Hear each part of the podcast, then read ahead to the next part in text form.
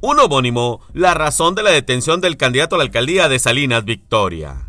Vaya susto que se llevó Raúl Cantú de la Garza, candidato de Movimiento Ciudadano a la alcaldía de Salinas Victoria.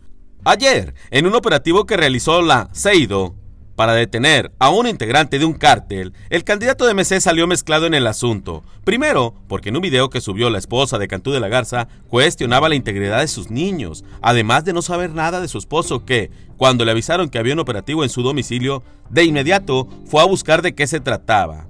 Esto desató el rumor de que también era detenido el candidato en el operativo, y ya sabrá cómo se puso el ambiente en el pueblo, pues sus contrincantes ya lo veían con la ficha de detención.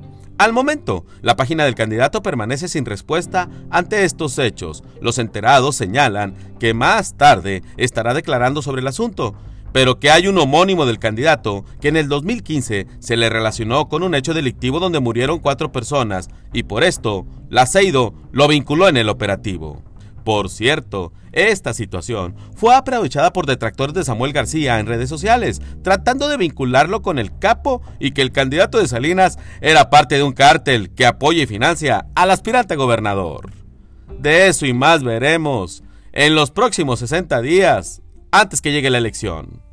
Duro como la roca, su servidor, Efren Andrade.